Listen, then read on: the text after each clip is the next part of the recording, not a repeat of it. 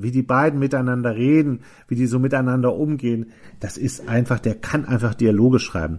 Und ich habe mich so dabei erwischt, dass man eine Seite umblättert und sieht, ah geil, Dialoge.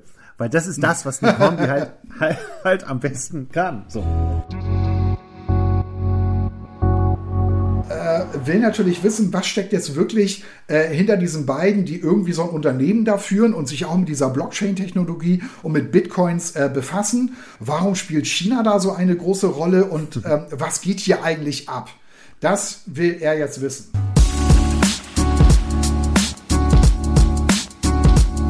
Hallo, ihr seid beim Podcast Zweimann-Buch. Wir sind zwei Männer, die gerne lesen. Zwei Männer, zwei Bücher. Wir verreißen keine Bücher, wir empfehlen Bücher. Wir, das sind Sven Jachmann, von Beruf Journalist und mit Büchern aufgewachsen. Und Andreas Heinecke, Filmemacher, Drehbuchautor und Schriftsteller.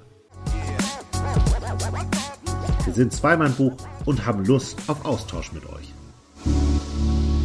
Folge 25, Sven. Wahnsinn, das ist schon wieder mal ein kleines Jubiläum. Was bedeutet, dass wir innerhalb eines Jahres 50 Bücher zusammen gelesen haben? Mindestens. Du darfst nicht vergessen, wir haben ja zwischendurch noch Bücher gelesen, über die wir kein Wort verlieren hier. Weil sie zu schlecht sind. weil sie einfach zu schlecht sind für diese für diesen Podcast. ich weiß doch gar nicht, ich weiß doch gar nicht, was ich mit den schlechten Büchern machen soll. Ich habe mir schon überlegt, die in die Kiste zu packen und irgendwie in die Fußgängerzone zu stellen oder so. Das finde ich total nett. Du kannst die auch in so eine Telefonzelle bringen. Es gibt ja hier auf dem Land immer diese Telefonzellen, da kann man Bücher reinstellen und sich welche rausnehmen. Und ja. ich hatte nach einem halben Jahr total schlechtes Gewissen, weil ich immer nur rausgenommen habe. Und jetzt habe ich aber ganz viele reingestellt. Ist ja nicht so, dass das Maß aller Dinge unsere Bücher sind. Vielleicht gefallen ja. sie immer, immer anderen. Ja, so wird es aber den beiden Büchern nicht gehen, über die wir heute sprechen Nein, wollen. Das sind mal wieder sehr, sehr gute Bücher. Ne? Ja, sehr gut. Ich habe äh, mitgebracht, ich ähm, habe das ja schon mal gesagt, wir haben das ja auch schon in einer Folge schon mal ein Buch von Nick Hornby besprochen und ich habe jetzt das neue, Just Like You, ähm, ein sensationelles Buch, wie ich äh, dich zitieren würde gern an dieser Stelle. Eine äh, Geschichte von einer äh, 42-jährigen Englischlehrerin, die mit einem 22-jährigen schwarzen Aushilfsmetzger zusammenkommt und äh, die philosophieren über das Alter. Ähm, sie sind ein Paar, aber sie trauen sich nicht so richtig, das zuzugeben in der Öffentlichkeit zumindest eine ganze Zeit nicht. Und es spielt 2016 in der Zeit des Brexits. Und der Brexit spielt eine ganze Zeit eine große Rolle. Nick Hornby spielt mit einer der beliebtesten Sexfantasien äh, äh, junger weißer Frauen, nämlich mit der Fantasie, mal mit einem Schwarzen zusammen zu sein. Warum habe ich das getan, wirklich, dass du so schlimme Dinge sagst? Als wir noch für die Kerner-Sendung gearbeitet haben, hatte ich mal einen Sexualforscher getroffen. Mhm. Und der, der, der wohnt in Hamburg. Ich kann mich jetzt an seinen Namen nicht mehr erinnern. Das ist aber ein ganz bekannter Name. Und im Zuge dieser Vorbereitung auf diesen Sexualforscher habe ich mir den Ralf-Report besorgt. Ich weiß nicht, warum der Ralf-Report heißt, aber das ist ein ein Report, der sich, äh, in dem sich Frauen ähm, über ihre sexuellen Fantasien äußern. Aha. Und da war tatsächlich äh, zu den Fantasien gehörte, also gehörte zum Beispiel auch, ich war echt erstaunt, also was Frauen für Fantasien haben. Da gehörte zum einen äh, Sex mit einem Unbekannten. Also, ja, jetzt lach nicht. Das ist, das ist nun mal das so. Das ist alles ganz das schlimm, ist, was du da sagst. Nein, ich zitiere ja, nur aus diesem okay. Ralf-Report. Okay. Ja, äh, dazu gehören übrigens auch Vergewaltigungsfantasien, also äh, jetzt nicht jetzt nicht im Sinne von tatsächlich, dass sie Angst um ihr Leben haben oder so, sondern dass Elemente aus einer Vergewaltigung vom Partner übernommen werden und so, es wird so getan, als ob. Das ist auch eine sehr beliebte Fantasie bei Frauen mhm. und eine sehr beliebte Fantasie, wie ich, das betone ich jetzt zum dritten Mal, aus dem Ralf-Report gelernt okay. habe. Das ist nicht von mir, das ist eben halt die Fantasie äh, oder der Wunsch, ähm, einen farbigen ins Bett zu bekommen. Es geht in diesem Buch um etwas völlig anderes. Ähm, das werde ich dann später ausführlich beschreiben. Die Tatsache, dass wir es mit einem schwarzen Jungen zu tun haben, spielt immer wieder eine Rolle, ja, aber mit sexuellen Fantasien hat dieses Buch einfach überhaupt nichts zu tun. Aber trotzdem, äh, interessant. Ich habe ja auch nur gesagt, weiß, aus dem ich, habe, ich habe nur gesagt, dass Nick Hornby, nein, ja, auch, dass Nick Hornby offenbar mit dieser Fantasie spielt. Aber wenn du sagst, das Nein. ist gar nicht vordergründig so Nein, wichtig, dann ähm, es lassen geht um es Gegensätze. Und das erzähle ich dir später auch. Und euch. Das Cover ist auch schon total gut übrigens. Das versteht man nämlich erst, wenn man das Buch gelesen hat. Da sind zwei Gesichter, die ineinander, also die, die so im Profil sind. Eins dunkel, eins hell. Fand ich gut. Habe ich erst nach einiger Zeit gemerkt, was dieser Gegensatz soll. Ich mag sowas. Ich mag so Anspielungen auf dem Cover, auf die Geschichte, die man nicht gleich versteht. Also die Cover nicht gleich versteht. Ja, das ist, das ist echt schön gemacht. Das ist bei meinem Cover eigentlich auch so, wobei da kann man eigentlich relativ schnell erfassen, ähm, äh, ähm, was da äh, jetzt mit gemeint ist. Also man sieht eben halt in krakeliger ähm, Handzeichnung einen äh, Schreibtisch, wo ein Laptop komischerweise ein Sieht gut aus. ist das ein Fax ist das ein Faxgerät oder ist das ein Drucker? Das ich glaube, das ist eher ein Das Drucker. ist ein ne? Drucker. Ja. Ja. Spielt wahrscheinlich in der Jetztzeit. Genau, und, äh, und ganz vorne liegt ein äh, relativ unhandlich aussehender USB-Stick. Manchmal braucht man die noch. Auf jeden Fall äh, sind wir damit bei dem Titel meines Buches von dem Franzosen Jean-Philippe Toussaint, der USB-Stick. Und da geht es um äh, einen äh, Zukunftsforscher, der in Brüssel arbeitet für die EU-Kommission. Und der wird ähm, von äh, zwei Lobbyisten angesprochen und trifft die auch irgendwie. Und bei einem dieser Treffen findet er einen USB-Stick auf dem Teppichboden und steckt ihn einfach ein. Und äh, findet auf diesen USB-Stick halt gewisse Dinge. Und ähm, so entwickelt sich dann so langsam ein, ähm, ein Thriller um Bitcoin, um Blockchain und diese Dinge. Du wirst uns aber später schon sagen, was darauf gefunden wird auf diesem USB-Stick, oder? Ja, dann würde ich natürlich äh, diesem Roman sehr weit vorweggreifen. Also würde ich, glaube ich, schon sehr Ach viel so. verraten. Okay. Okay. Ja, wollen wir anfangen mit Nick Hornby? Weil du. Äh, ja auch äh, gerne Nick Hornby gelesen hast. Und man muss vielleicht einmal sagen, ich glaube, das ist so ein Superstar, den kennt jemand, den muss man nicht vorstellen. Ich bin aber trotzdem drauf gekommen, weil er zwei Bücher, die ersten beiden Bücher über meine beiden großen Leidenschaften geschrieben hat. Das erste FIFA-Pitch über Fußball. Wenn man das übrigens heute liest, ich habe das neulich an einen Freund verliehen, der hat das gelesen und es geht ja um Arsenal London. Nick Hornby ist ja ein riesen Arsenal London-Fan. Und äh, wenn man das liest, ist das wohl total anstrengend, weil man die Leute alle nicht kennt, die Spieler, wenn man nicht eben in, in London lebt oder in England lebt. Und der hatte echt Schwierigkeiten, sich da einzulesen. Aber dieses Fantum und so, das ist schon toll. Das war ein tolles Buch, das war das erste, was ich von ihm gelesen habe. Und dann kam natürlich so etwas wie meine Bibel, Nick Hornby, High Fidelity. Da hatte ich, glaube ich, schon mal erzählt, mich hat nachts, nachdem jemand ein Freund von mir diesen Film im Kino gesehen hat, hat mich angerufen und sagen, Alter, ich habe gerade die Verfilmung deines Lebens gesehen. Und äh, das ist tatsächlich so. Ich finde mich in sehr vielen Stellen wieder. Und ich bin Nick Hornby dann immer treu geblieben. Der große Pop-Literat, wie man ihn ja auch äh, lange genannt hat. Ich stehe total auf seine Bücher. Ich habe ähm, ja auch, äh, keiner hat gesagt, dass du ausziehen sollst. Ähm, äh, Das hatten wir hier schon mal Das vorgestellt. Wir, genau, das haben wir hier vorgestellt. Es gibt eins meiner Lieblingsbücher, äh, ich komme gleich zu dem neuen, aber das muss man nochmal sagen, ist A Long Way Down, wo sich äh, sechs Menschen auf einem Hochhaus treffen und sich alle umbringen wollen und auf diese Weise ins Gespräch kommen. Nee, vier Menschen sind's. Vier Menschen treffen sich auf einem Dach und äh, philosophieren dann irgendwann über das Leben und keiner bringt sich um, aber die Geschichte dahin ist einfach, einfach großartig. Der hat so tolle Sachen geschrieben. Jetzt ein neues. Und das heißt Just Like You. Und ich hatte ja schon gesagt, so ganz grob, worum es geht. Es äh, fängt an in einer äh, Metzgerei. Dort ähm, arbeitet der 22-jährige Joseph und äh, die 42-jährige Lehrerin, ich muss die, das Alter so betonen, weil darum geht's, Lucy heißt sie, kommt in diesen Laden und kauft bei ihm, das ist eher so wertiges Fleisch, da trefft, äh, treffen sich so die Leute, die auf Ernährung Wert legen und die auf gutes Fleisch Wert legen. Und äh, die Lucy hat eine Freundin und die findet den total scharf schon, diesen, da stimmt das vielleicht mit einem Ralf-Report ein bisschen, die findet den total scharf und macht schon immer so Witze und so. Aber Lucy bittet irgendwann den ähm, diesen Aushilfsmetzger, ähm, Metzger, der der jobbt da nämlich nur, Joseph, ähm, für sie Baby zu sitten. Lucy selbst hat eine kaputte Ehe, ist so im Begriff der Scheidung, also es ist so kurz da kurz davor. Ihr Mann, ihr äh, zukünftiger Ex-Mann, ist schwerster Alkoholiker, beleidigt sie, es gab Handgreiflichkeiten zu Hause. Ähm, sie hat aber trotzdem, sie hat äh, zwei, zwei Kinder, zwei, zwei Söhne und auf diese beiden Söhne soll Joseph dann aufpassen, weil sie ein Blind Date hat. Und aber was, aber was findet sie dann an ihm so scharf eigentlich?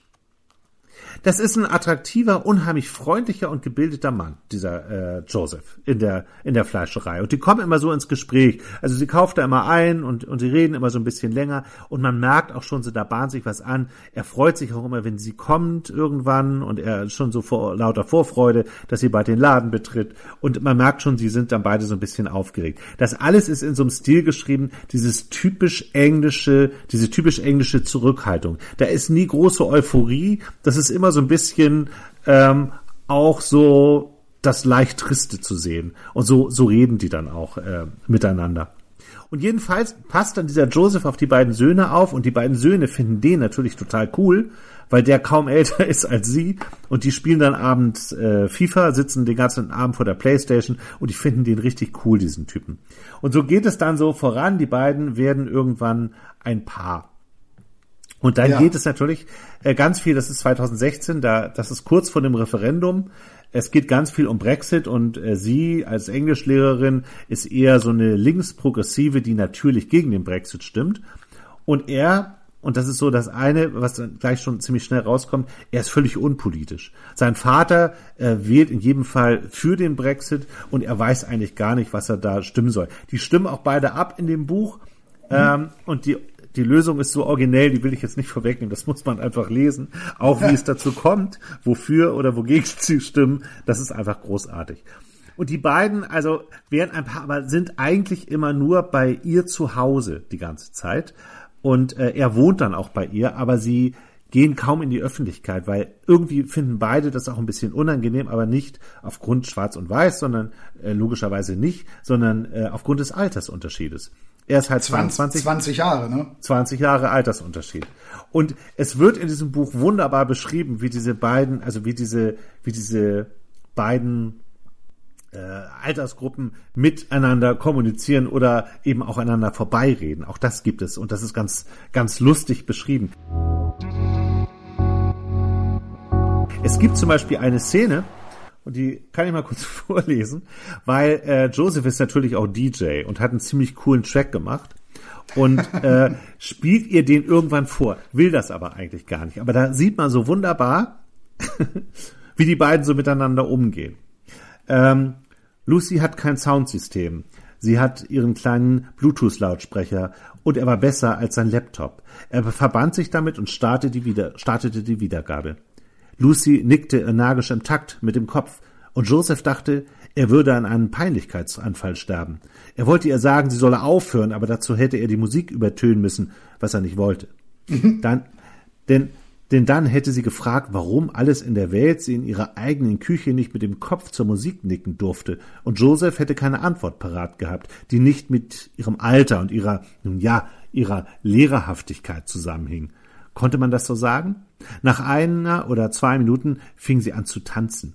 Nicht mit dem ganzen Körper, aber sie bewegte die Hüften und Füße zugleich. Und es war nicht so, als hätte sie kein Rhythmusgefühl. Sie war eindeutig eine gute Tänzerin. Es war nur die falsche Art von Tanz. Ich muss rausgehen, sagte er. Ich bin zu nervös. Und bevor sie etwas sagen konnte, ging er zur Toilette und schloss sich ein. Die gehen dann auch zusammen im Club und das ist auch eine ganz tolle Szene. Die gehen dann zusammen im Club und er hat halt total Angst, dass sie tanzt. Weil da sind halt all seine Jungs und seine Freunde, die lernen sich dann auch äh, gegenseitig natürlich kennen und wundern sich über diesen Altersunterschied. Aber es ist halt immer so, dass diese Lucy, dass sie die alle total cool finden. Und keiner sagt, na, nun guck doch mal nach einer Gleichaltrigen. Nee, die beiden sind einfach ein Paar, aber haben natürlich auch eine ganze Menge, ganze Menge Probleme weil sie natürlich so aus, aus unterschiedlichen Szenen kommen. Und dann, ich kann es jetzt auch nicht alles wiedergeben, weil dann würde man zu viel kaputt machen. Es ist so ein bisschen eine On-Off-Beziehung. Aber es gibt irgendwann einen Moment, und das ist auch super lustig, ähm, wo er ihr zeigen will, hey, ich, ich komme auch in deiner Welt klar. Und dann schenkt er ihr Theaterkarten für ein Shakespeare-Drama, was sie sich äh, zusammen angucken. Und ähm, er ist das erste Mal ja. in seinem Leben, ist das erste Mal in seinem Leben in einem Theater. Und da gibt es eine, eine kurze Szene, das sind nur drei Sätze, aber ich muss die einmal lesen, weil ich die so, weil ich die so lustig finde. Ja. Es waren, also es ist Pause in diesem Theaterstück, ne, in diesem Shakespeare-Drama. Es waren keine jungen Leute in der Kloschlange, aber das lag vielleicht daran, dass sie nicht pinkeln mussten, und es gab nirgendwo Schwarze. Sie sah sich ihre Gesichter an und versuchte zu erkennen, ob einer von ihnen vielleicht für den Brexit gestimmt haben könnte. Aber das war schwer zu sagen. Über die Hälfte des Landes hatte für den Brexit gestimmt und einige von ihnen waren ganz sicher hier. Wie hätte Shakespeare wohl gestimmt? Das war hier die Frage.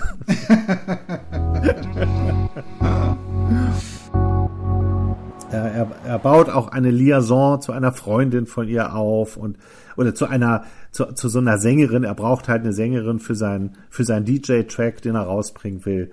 Und äh, das ist mit vielen Problemen behaftet natürlich. Und äh, wie die beiden miteinander reden, wie die so miteinander umgehen, das ist einfach, der kann einfach Dialoge schreiben. Und ich habe mich so dabei erwischt, dass man eine Seite umblättert und sieht, ah geil, Dialoge. Weil das ist das, was Hornby halt, halt, halt am besten kann. So. Stimmt, stimmt. Aber ähm, das heißt, die haben beide, die, die finden sich zwar irgendwie toll, haben aber hm. Probleme. Und ist das nur wegen des Altersunterschiedes, also wegen der 20 Jahre die Probleme? Oder was, äh, wo kommen die noch so her? Naja, ähm, der, der Joseph ist natürlich echt, er lebt in einer anderen Welt. Der ist DJ, der ist in Clubs unterwegs, der ist äh, Fußballtrainer nebenbei, der arbeitet halt in dieser Metzgerei, der macht eigentlich alles Mögliche, alle möglichen Jobs, also wie gesagt, nebenbei auch Babysitten, wobei die sind äh, Jugendliche, die beiden, also Babysitten kann man da eigentlich nicht mehr sagen. Aber die leben halt natürlich in einem Altersunterschied von 20 Jahren in einer verschiedenen Szenerie. Sie halt in so einer linksintellektuellen mit äh, Shakespeare-Stücken und er halt eher im Club. Und natürlich ist das irgendwann ein Thema und sie, sie gucken dann immer zusammen Serien. Sie gucken immer die Sopranos, weil sie die Sopranos nie gesehen hat. Und dann gucken sie eben nächtelang immer die ganzen Folgen der, der Sopranos. Es gibt natürlich auch, weil wir das vorhin so, weil du das auch so angesprochen hattest, ähm, Rassismus spielt natürlich in dem Buch auch eine Rolle, klar. Mhm. Ähm, es gibt halt irgendwie einen Nachbarn, der ihn äh, anzeigt, weil er vor ihrer Tür nachts steht und äh, man ihn nicht kennt und sie ihn auch aus gewissen Gründen, aus nachvollziehbaren Gründen übrigens, nicht reinlässt. Und dann kommt halt die Polizei und äh, die untersucht ihn dann und äh, geht halt mit ihm auch ziemlich schlimm um und dann kommt sie halt dazu und äh, das ist dann so eine Situation, die er kennt, einfach äh, aufgrund der Tatsache, dass er schwarz ist und sowieso ständig gefilzt wird. So. ja. Ähm, es ist aber, weißt du, diese, diese ganzen Probleme, die so, die die so haben und wie die so damit umgehen. Also da ist ja einmal der Brexit, dann sind das diese, dann ist, es halt auch ein soziales Gefälle zwischen den beiden und so. Das wird nie, oder auch Rassismus, aber es wird nie so, so schwer. Es wird, hat immer dieses Nick Hornby Augenzwinkern. Es hat immer diesen leicht schwarzen Humor und dieses Selbstverständliche, was sie, was sie sagen. Und die, die machen sich auch nicht ständig äh, Liebeskomplimente, sondern eigentlich streiten die sich auch ganz viel. Die diskutieren ständig über alles Mögliche miteinander. Und, und ständig wird äh, gesagt, einer der häufigsten Sätze in diesem Buch ist, das war ein Witz. Ja. Und wenn man das, und wenn man das schon ständig erklären muss, dann weiß man schon, wo die Probleme liegen. Ja, stimmt. Stimmt. Ja, also ich kann das Buch nur empfehlen. Es ist in der äh, Kritik nicht überall so gut weggekommen wie bei mir. Ähm, ich verstehe nicht warum, aber ich bin auch echt, äh, ich muss zugeben, ich bin echt ein Fan von dem. Ich du bist befangen. alles gelesen. Ich bin vielleicht ein bisschen befangen, aber mich hat die Geschichte begeistert. Mich begeistern immer noch diese Dialoge. Ich habe irgendwo auch gelesen, äh, Deutscher Radio Kultur oder so, die haben das, haben das erzählt, dass ähm, er halt auch, Nick Hornby ist eben auch schon, der ist 1957 geboren, der ist natürlich auch schon ein bisschen älter inzwischen. Und natürlich ist das nicht mehr alles cool und natürlich ist es nicht mehr aus einer jungen Sicht. Und er erzählt eine Geschichte vom 22-Jährigen. Das mag wahrscheinlich auch nicht an allen Stellen authentisch sein. Aber ja, aber ich finde, man kann schon von einem, von einem guten Schriftsteller erwarten, dass er so etwas authentisch eigentlich darstellen können sollte. Ne? Also gerade ja. gerade von so einem, der schon so lange dabei ist und auch äh, eine Vielzahl von diesen Romanen geschrieben hat und ähm, der sollte sich eigentlich schon äh, in eine Rolle eines, in, in die Figur eines 22-Jährigen eigentlich auch gut reinfühlen können. Ne? Ja, ähm, er kann sich mehr in diesen ähm, Unterschied äh, in diesen Alterskonflikt. Äh, da kann er sich noch einen Tick weit besser reinfühlen. so, das ist so, so mein Grundgefühl. Ich ja. glaube, dass ähm, Leute mit 22 heute anders reden als der Joseph in dem Buch. Das okay. glaube ich generell schon. Die schreiben dann auch manchmal ganz lange so SMS-Nachrichten oder WhatsApp-Nachrichten. Und das ist auch wahnsinnig witzig, weil sie sich über diese Emojis lustig machen und er dann keinen passenden findet, aber sie auf eine Antwort wartet und, und also so kurze, wirklich lustige Szenen. Das macht unheimlich Spaß, das Buch zu lesen. Okay, verstehe. Nick Hornby, Just Like You. Das war meine Empfehlung, meine unbedingte Leseempfehlung in diesen, in diesen Tagen. Aber ich erzähle dir die ganze Zeit äh, von meiner Liebe zu Nick Hornby. Äh, den hast du doch sicher auch mal gelesen, oder? Ja, ja, ich habe den auch gelesen. Also ich habe damals auch High Fidelity gelesen zum Beispiel. Ähm, und das, nee, ich habe ich hab, äh, Nick Hornby auch wahnsinnig gerne gelesen. Ich bin nur, nur irgendwann ausgestiegen. Also ich habe irgendwie so, so zwei, drei Bücher habe ich so gelesen von ihm und äh, dann war für mich dann auch erstmal gut. So geht mir das häufig mit Schriftstellern. Also bei Benjamin von Stuck, bei Benjamin von Stuckrad-Barre ging mir das, ging mir das ganz ähnlich. Da habe ich irgendwie so drei, vier Bücher gelesen, so, weißt du, so Remakes und, und Black, mhm. äh, wie heißt denn das so? Black Solo Album? Solo-Album. Solo ja. Und dann, hat er, dann äh, hat er noch so ein schwarzes Buch, äh, was so ein schwarzes Cover hatte. Das kenne ähm, ich auch nicht. Ne. Wie hieß denn das? Ich glaube Black Box oder wie hieß denn das? Black Album? Ja, ich glaube, so. ja, sowas war. Mhm. Das hatte ich auch noch gelesen. Und dann und äh, dann äh, lange, lange Zeit nichts mehr und dann äh, zum Schluss äh, auch Deutsche unter den Opfern oder so ähnlich. Ist auch wieder so ein Essayband gewesen von ihm. Also ähm, ich mache dann immer mal eine gewisse Pause und komme dann wieder zu einem Autor zurück. Ja. Von daher, und ich hatte noch gedacht, als du äh, vor einiger Zeit dieses andere Buch vorgestellt hast mit dem Paar, das sich in meiner Kneipe trifft, um ja. äh, die Keiner Ehe hat gesagt, dass du ausziehen sollst. Ja. ja, genau, genau. Da hatte ich noch gedacht, das ist echt ein schöner Plot mit den beiden da in der Kneipe und das ist, muss dann ja dialoglastig sein. Ähm, da, da hatte ich gedacht, ja, äh, das müsstest du eigentlich auch lesen jetzt mal wieder. Jetzt, das, das wäre jetzt mal wieder Zeit für einen Nick Hornby. Ja, und, und schon gibt es wieder ein neues. Der ist relativ äh, produktiv, der Mann, würde ja, ich sagen. Ist eine, das ist eine Maschine. Ja, das ist echt eine Maschine und ich glaube, äh, also das würde mich total wundern, wenn dieses Buch nicht verfilmt wird. Gut, was hast du denn? Du hast einen Franzosen. Genau, ich, hab, ich, hab, ich bin an einen Franzosen, ich habe einen Franzosen gefunden, Jean-Philippe Toussaint, der USB-Stick heißt das. Das habe ich in einer, mal wieder in einer Verlagsvorschau entdeckt und sofort gedacht, muss ich lesen, obwohl mhm. es eigentlich auf dem ersten Blick recht dröge klang. Ne, geht um einen EU-Politiker, äh, der für die EU-Kommission arbeitet und eben halt auf zwei Lobbyisten trifft. Die verlieren USB-Stick bei einem dieser Gespräche und den nimmt er dann an sich. Und dann wird das so ein Politthriller. Ähm, und dann bei dem Wort Politthriller dachte ich zuerst, ja, boah, Jetzt weiß ich nicht. Ja, genau, dann wird es anstrengend und äh, manchmal, ich finde Politthriller manchmal auch so ein bisschen verwirrend mhm. ähm, und, und lese sie deshalb nicht so gerne. Trotzdem hat mich das sofort interessiert und ich habe mir das Buch dann auch geholt. Und es ist auch ein relativ dünnes Buch. Das heißt, die Handlung ist auch überschaubar.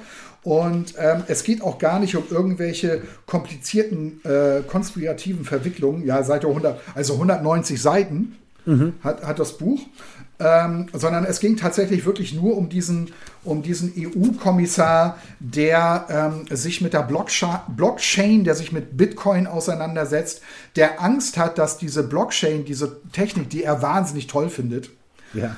Äh, dass die aber durch den Bitcoin in Verruf gerät, weil der Bitcoin ist ja äh, das ist ja diese Kryptowährung, ist ja mhm. gerade wahnsinnig in. Die, äh, der Bitcoin ist ja gerade wieder bei knapp 50.000 Euro. Ja, ist Wahnsinn. Hätte man vor zehn, vor zehn Jahren, äh, als das losging, da was gekauft für ein paar Cent, hättest du jetzt eine ganze Menge Kohle verdient. Ja, erstens mal das und es ist noch gar nicht mal so lange her, das war vor, vor Ende vergangenen Jahres.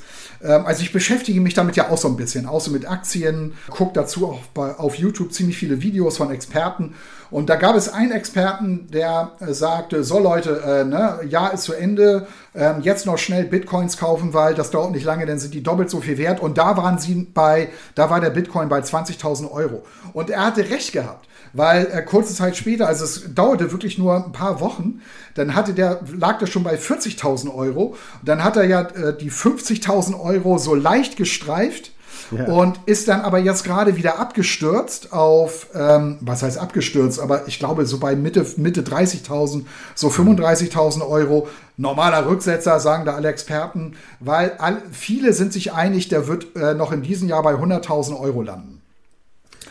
Ja, also ich habe mein, mein Interesse an diesem Thema ist sowas von überschaubar. und ich kann mir auch überhaupt nicht vorstellen, dass ich mir jetzt für 20.000 Euro kaufe ich mir dann da jetzt ein, so ein Bitcoin oder wie. Und dann warte ich, dass das, also das, das bräuchte ich dann. Ich brauche 20.000 Euro, um mir einen einzigen Bitcoin zu kaufen. Oder, ja, oder Aktien. Ja, wenn du, wenn, na, ja, es gibt mehrere Möglichkeiten. Du kannst äh, einen Bitcoin kaufen, klar, dann musst du heutzutage Müsste ich jetzt nachschauen, aber müsstest mhm. du knapp so um die, um die 40, zwischen 35.000 und 40.000 Euro ähm, äh, investieren für einen einzigen Bitcoin mit der mhm. Aussicht, dass der in diesem Jahr noch 100.000 Euro wert wird. Ja. Da sind sich viele einig, weil eben halt auch so Leute wie ähm, Elon Musk von Tesla, aber auch mhm. andere Unternehmen in den Bitcoin investieren, weil der Bitcoin sich jetzt tatsächlich als seriöses Zahlungsmittel durchzusetzen scheint. Ja, das habe ich auch gehört, ja. Ja, nichtsdestotrotz bleibt er, also bleibt, bleibt er so wahnsinnig spekulativ. Und ähm, der, unser EU-Kommissar hier, ähm, äh, deshalb glaubt er, dass äh, der Bitcoin äh, diese Blockchain-Technik äh, in Verruf bringen wird, weil der eben halt ständig auf und ab geht, weil das so ein Spekulationsobjekt ist und weil natürlich mhm. auch so zwielichtige Investoren wie du und ich auf den Bitcoin aufspringen und mit dem Bitcoin handeln. Ne? Ich verkaufe mein Auto und dann äh, kann ich mir vielleicht ein Viertel kaufen oder so. Ja, und das geht auch. Also man kann tatsächlich auch, man kann tatsächlich auch über bestimmte Papiere anteilig Bitcoins kaufen. Man ah, kann okay. auch ein Tausendstel Bitcoin kaufen und das kann man alles machen. Du kannst auch ähm, Du kannst auch äh, Aktien kaufen von Unternehmen, über die man Bitcoin äh, handeln kann. Das geht alles. Mhm. Also in der Hoffnung, dass auch diese Unternehmen, diese Zwischenhändler, dass auch deren Aktienkurs steigt, wenn der Bitcoin steigt. Und diese gesamte Thematik spielt in dem Buch der USB-Stick eine Rolle. Es geht in dem äh, Buch, wie gesagt, um einen äh, EU-Kommissar, der ähm, sich mit der Zukunft beschäftigt. Das ist ein Zukunftsforscher. Jean Detré ähm, heißt der. Mhm. Und der beschäftigt sich eben mit der Zukunft, also da, und damit auch zwangsläufig mit der Blockchain-Technologie. Frag mich jetzt nicht, was das ist. Ich kann dir das in wenigen Sätzen einfach nicht erklären. Das wird aber in diesem Buch gemacht. Mhm. Ähm, äh, danach sollte man das eigentlich verstanden haben und auch jederzeit jedem erklären können. Aber kann ich einfach nicht. Ich finde es wahnsinnig, immer noch wahnsinnig kompliziert, soll jetzt aber nicht abschrecken, ähm, dieses Buch zu lesen. Und äh, wir erfahren auf den ersten Seiten erstmal, was also Zukunftsforschung, was das eigentlich ist. Das hat auch so ein bisschen was Philosophisches. Und damit beschäftigt sich dieser Jean Detré und er hält auch Vorträge über diese Blockchain-Technologie. Ne, der kennt sich da halt super aus. Und ähm, mhm. nach einem diese, dieser Vorträge kommen also zwei Lobbyisten auf ihn zu. Er geht auch total auf Abstand, weil ähm, er ist halt EU-Kommissar und will halt nicht mit Lobbyisten in Kontakt treten. Oder auch, äh, äh, äh, er will auch eigentlich nicht mit den beiden äh, gesehen werden. Äh, weil mhm. er will ja unabhängig sein. Er will ja nicht, in, er will ja nicht seinen guten Ruf verlieren. Ähm, trifft sich dann aber doch mit denen, weil der ist dann irgendwie doch neugierig. Was wollen die jetzt äh, von mir und worum geht es denen eigentlich? Und fängt also an, sich immer öfter mit denen zu treffen und erfährt eben halt, dass die sich eben äh, auch mit dieser Technologie äh, beschäftigen. Ähm, sie wollen ähm, auch ein Rechenzentrum irgendwo aufbauen, ich glaube in Rumänien und so weiter und mhm. so fort. Und eben halt bei einem dieser Treffen verlieren sie äh, diesen USB-Stick. Mhm. Und komischerweise, weil er wird so eingeführt als einer, ne, ja, der ist halt ganz seriös. Ähm, ja. Der geht da, ne, der will mit diesen. Kommissar halt, ja. Ja, genau, der will mit diesen Lobbyisten eigentlich gar nicht in Verbindung gebracht werden. Ähm, aber reflexartig steckt er diesen USB-Stick ein. Mhm. ähm, und da kann man jetzt sagen, ist das jetzt glaubwürdig oder nicht? Also entwickelt Jean-Philippe Toussaint, der, der Autor, entwickelt der hier eine glaubwürdige Figur. Ich bin da so ein bisschen drüber gestolpert. Also, mhm. ähm, aber ich verbuch das mal so unter Neugierde. Also, ja, das wollte ne? ich gerade sagen. Ich finde auch, wenn du ein Politiker in so einem Haus bist, also EU-Politiker oder EU-Kommissar bist, dann weiß man ja, dass Wissen Macht ist. Und je mehr Informationen du über die möglichen Gegner hast oder über andere, umso erfolgreicher machst du politische Karriere. Ja. Also ich würde, ich würde das, äh, ich sehe das genauso wie du. Ich würde das sagen, ist gekauft. Ja, ja, okay. Und, ähm, und das ist dann natürlich jetzt natürlich der Punkt, wo diese ganze, Hal äh, diese ganze Handlung jetzt äh, anfängt, Fahrt aufzunehmen, weil ähm, er ist jetzt natürlich drin. Er ist jetzt natürlich in dieser äh, Illegalität so drin. Ne? Also mhm. die beiden, die sind auch so ein bisschen zwielichtig, ähm, die agieren auch so ganz merkwürdig mit ihm. Ganz am Anfang spielt noch so eine sehr attraktive Frau eine Rolle, die ähm, äh, taucht ganz am Anfang auf ähm, und kommt dann später noch mal wieder kurz in der, tritt dann später noch mal wieder kurz in, in Erscheinung.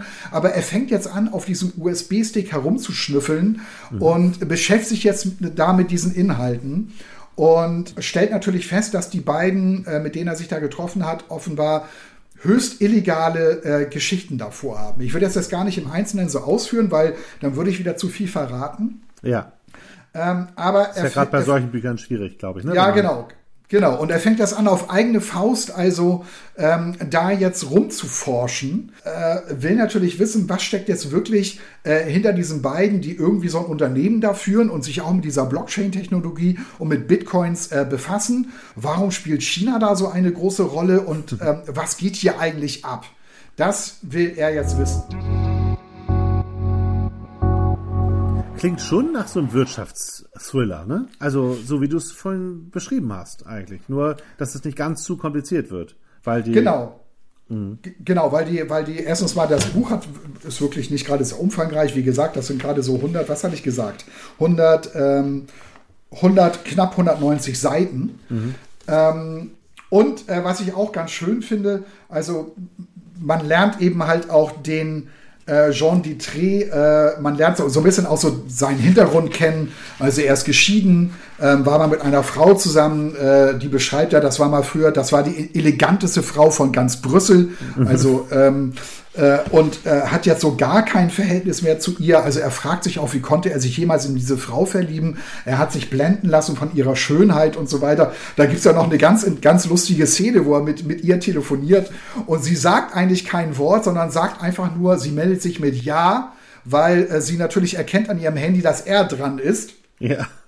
Und da interpretiert er schon nur dieses eine Ja und ihre Haltung zu ihm und so weiter. Das geht so über mehrere Seiten. Das ist total cool beschrieben. Das fand ich ganz lustig. Und äh, irgendwo stand dann auch, ähm, schließlich beendete er das Gespräch, obwohl es eigentlich gar kein Gespräch, gar kein Gespräch war. war. Also es ist eigentlich schon so, fand ich irgendwie ganz lustig. Also, also auch solche Szenen hat dieses Buch, das war irgendwie ganz schön. Fand ich total, total gut mhm. gemacht. Mhm. Äh, ich muss aber ehrlicherweise auch eines noch äh, dazu sagen. Ähm, ich habe natürlich auch geguckt, ja, wie wurde das Buch denn so besprochen eigentlich? Nicht so gut, komischerweise. Ähm, viele haben gesagt, äh, ja, hat mich irgendwie seltsam kalt gelassen, das Buch, also auch diese ganze Handlung. Ähm, der hat schon wesentlich bessere Romane geschrieben, also er kann das eigentlich besser. Und ich muss auch sagen, ähm, aber das ist auf der anderen Seite auch ungerecht von mir, weil es sind ja nur 190 Seiten. Mhm. Ich aber fand dann am Ende äh, des Buches, irgendwie hätte er das noch, hätte das, ja, das hätte man noch mehr ausführen müssen. Da war mehr drin eigentlich noch in diesem Buch. Ne? Mhm. Also ähm, das, das hat dann auch so ein Ende, ähm, wo du auch nicht so ganz zufrieden bist eigentlich. Dennoch finde ich, hast du ein, ein atmosphärisch starke, eine atmosphärisch starke Geschichte gelesen. Ähm, und ja. das hat mir sehr gefallen an dem Buch auch. Ich frage mich so, ähm, du hast jetzt diese Frau erwähnt und dieses ähm, ziemlich lustige Telefonat ähm, oder die Interpretation eines Telefonats, was eigentlich nicht stattgefunden hat. Und jetzt frage ich mich, ist, lernt man diesen Typen auch kennen oder weiß man nur, ah, der ist EU-Kommissar, dann geht's um diesen USB-Stick und Zukunftsvision und so. Oder ich meine, hat der Familie, wie lebt der, wo lebt der? Du, natürlich, das spielt in Brüssel. Äh, erfährt man da auch was drüber? Oder ist das so konzentriert auf die eigentliche wirtschaftliche Handlung? Ähm, ja, man, man erfährt auch, wie der in Brüssel so lebt. Er lebt äh, in einer relativ schönen Wohnung offenbar, ähm, also allein. Ähm, er hat ähm, drei Kinder, er hat Zwillinge und mit der einen, mit dieser eleganten Frau, ähm, hat er auch noch ein, ein, weiteres, ein weiteres Kind, aber ähm, ist halt beziehungslos. Mhm. Das, das erfährt man so von, von ihm. Und ja, man erfährt auch so ein bisschen was über Brüssel und über die, über die Straßenzüge und so weiter, aber jetzt nicht in aller Ausführlichkeit, das jetzt ja. nicht. Ja. Okay. Ja. Und äh, was auch noch ganz lustig ist, also es geht ja am Anfang auch los, so, geht so über Zukunftsforscher und ähm, tatsächlich wird da einer zitiert, der heißt, der Zukunftsforscher heißt, glaube ich, ähm, Pierre Wack, genau, Pierre Wack äh, ist ein, der, der wurde mal von dem Shell-Konzern ähm, beauftragt, für, für diesen Shell-Konzern zu arbeiten. Und das muss ein ziemlich abgedrehter Charakter gewesen sein. Äh, der lief immer in Kimono und barfuß da in diesem Shell-Gebäude an der Themse rum, hatte da sein mhm. eigenes Büro und brachte so Räucherstäbchen mit und ähm, hat dann da also Shell beraten irgendwie. Also, äh, also auch ganz, ganz, äh, ganz abgefahrene, ganz abgefahrene Sachen äh, äh, lernt man da so kennen. Also es ist schon, also das Buch ist schon, äh, hat schon so mehrere Seiten, streift auch so mehrere Sachen, so, ähm, dass, dass, du also auch wieder was lernst irgendwie, mhm. dass du das äh, und dass du halt so auch so schräge Leute kennenlernst und ähm, ähm, ist dir das wichtig, dass man was lernt, wenn man ein Buch liest? Ja, also finde ich immer schon nicht so schlecht. Also mich, mhm. mich, mich beeindruckt das immer, das hat mich ja auch so beeindruckt in, in diesem Buch Das kalte Blut von Chris Kraus.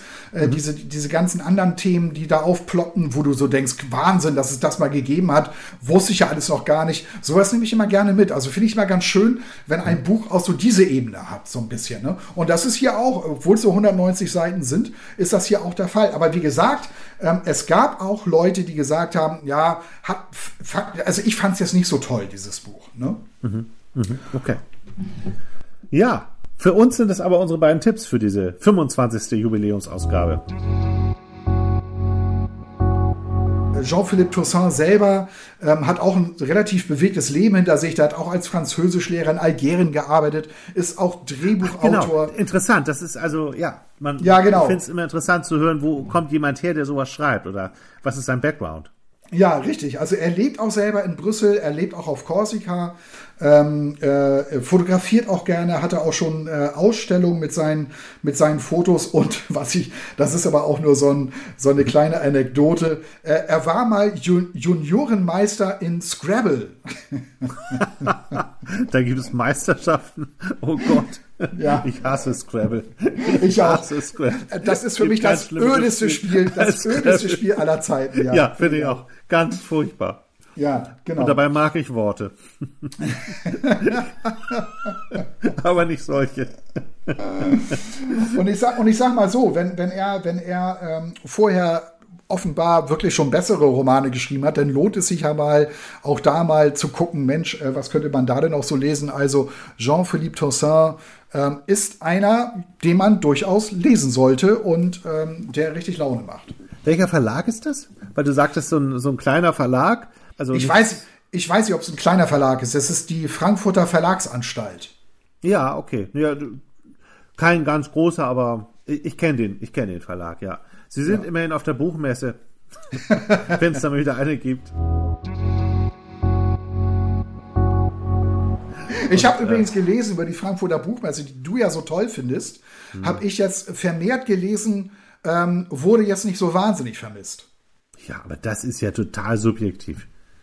Das, also, äh, ich habe die total vermisst. Ähm, die Leipziger äh, fast noch mehr. Ähm, wie die Zukunft dieser Messen aussieht, äh, das würde sicherlich einen weiteren Podcast füllen. Ja. Ähm, ich habe da auch gerüchteweise gehört, dass, ähm, äh, dass die beide ziemlich eingedampft werden sollen, äh, dass sie vielleicht fusionieren mit noch anderen Anbietern aus dem Entertainment-Bereich. Mal schauen es, äh, es verändert sich. Und ich bin aber trotzdem immer noch ein Liebhaber des, des gedruckten Buchs. Ein Buch in der Hand zu haben, finde ich persönlich immer noch einen Tick schöner. Was mir übrigens gerade noch eingefallen ist, ne, um jetzt noch mal ja. kurz das, das, Thema radikal zu wechseln. Dieser mhm. Sexualforscher, ja. den ich da, den ich, das war echt skurril, den ich da besucht hatte. Ne? Der, der wohnt, ich weiß nicht, ob er noch lebt. Schreib doch mal hier in unsere Liner Notes, in unsere Show Notes. Schreib doch mal, wie der heißt. Ja, ja, kann ich Mit machen. dem du da gesprochen hast. Also es, ich weiß nicht, ob das Professor Dr. Habermehl war. Ich glaube aber nicht. Ah, ja, ja, der sagt mir was. Ja, ich glaube, der hieß anders. Ich bin mir gerade nicht, ich muss wirklich nochmal nachgucken. Auf ja. jeden Fall, und das fand ich echt skurril, ne? Äh, ich kam da an und der wohnt in Eppendorf. Und Eppendorf ja, ist ja Hamburg. dieses Altbauviertel in Hamburg. Mhm. Und die Wohnung, in, in der er da wohnte, die, war, die, die ist riesig. Das ist wirklich eine riesige Wohnung. Mhm. Und ich wurde erst in so einen Salon gebracht von, von einer von einer von einer Angestellten, mhm. die trug ein so ein schwarzes ähm, Lederkostüm. nein, nicht Lederkostüm, aber ich, ich dahinter steckt ein anderer Fetisch. Ein, ein, ein, schwarzes, ein schwarzes Kellnerinnenkostüm und sie hatte eine weiße Haube auf dem Kopf. Oh Gott. Ja, und, und so lief sie da rum und äh, sie also führte mich in, in halt diesen, in so einen, in eine Art Salon, wo ich also erstmal Platz nehmen musste. und dann irgendwann kam dieser Sexualforscher da rein. Und der erzählt da sowas, dann wundert mich nichts mehr. ja, also mit denen hatte ich dann halt dieses, dieses Vorgespräch. Das war, das war echt skurril. Ich war ja, bei Hans-Joachim Fuchsberger. er war eine Stunde mit ihm verabredet, war viereinhalb da, weil wenn er einmal ausholt, ja, dann kannst du auch noch vielleicht zwei Fragen stellen in den nächsten Stunden. Aber da fand ich, was ich so faszinierend fand, der sollte zu uns in die Sendung äh, kommen, weil Yvonne Katterfeld Romy Schneider spielen sollte und er wiederum der große Berater war, weil er Romy Schneider persönlich kannte. Und Ach. irgendwann ist Fuchsberger dann mit mir hochgegangen in sein Zimmer, wo er seine ganzen, das waren ja alles noch Videokassetten, wo er so Sachen aufbewahrt hatte und hat er so eine Videokassette in den alten Videorekorder geschoben und dann sah man, wie er mit noch weiteren Freunden, die er auch nicht mehr kannte, an so einem Pool in Südfrankreich war und Romy Schneider und er dann da so rumgetollt sind und dann so schwimmen gegangen sind, also so Privataufnahmen. Und da dachte ich so, das ist schon schräg. Jetzt sitzt du hier bei Fuchsberger in, seinem, in seiner Villa hier in München und guckst dir solche privaten Videos an. Also das war, das war schon toll. Oder man, er geht runter und sagt hier, an diesem Klavier hat Udo Jürgens alles, was ich dir sagen will, sagt dir dieses Klavier geschrieben. Äh, und er hat hier gesessen und ich habe da gestanden und so. Der, der mochte sich auch gern, aber ja. das sind natürlich trotzdem so Erlebnisse, die sind schon toll gewesen. Ja, total, total. Über Romy Schneider, also äh, könnte man jetzt auch stundenlang, ja. stundenlang reden. Ich habe da auch eine ganz tolle Biografie gelesen von, auch, von, ja. von Jürgs, äh, war das, glaube ich. Genau. Mhm. Und äh, da gab es ja noch diesen Film äh, vor einiger Zeit, gedreht in Schwarz-Weiß. Und ja. ähm, nicht Yvonne Katterfeld hat Romy Schneider gespielt, sondern wie hieß Marie sie noch? Bäumer. Marie, Marie Bäumer. Bäumer. Marie Bäumer. Und ich fand, sie hat das großartig äh, toll gemacht. Also toll gespielt ähm, äh, Romy Schneider, ja, echt faszinierender Charakter, muss man, ja. echt, muss man echt sagen. Lustig, jetzt kommen wir von einem Wirtschaftskrimi von einem neuen Nick Hornby Buch zu Romy Schneider. So genau. kann es gehen bei uns manchmal. genau, also Michael Jürgs, die Romy Schneider Biografie, kann ich nur empfehlen. Super, super toll geschrieben, äh, tolle Biografie. Schon etwas älter, aber wirklich äh, hat mir äh, super gefallen. Aber ist ja auch nicht viel Neues passiert seitdem, ne? Mit Rumi Schneider. Nein. Gut, das war unsere 25. Ausgabe von Zweimannbuch. Vielen Dank fürs Zuhören. Ja, schön, dass ihr dabei wart. Macht es gut und äh, ja, schöne, schöne Bücher wünschen wir euch. Schöne Lesestunden. Nee, was sagt man da jetzt eigentlich? Gute Zeit und gute Bücher. Bis bald. Tschüss. Tschüss.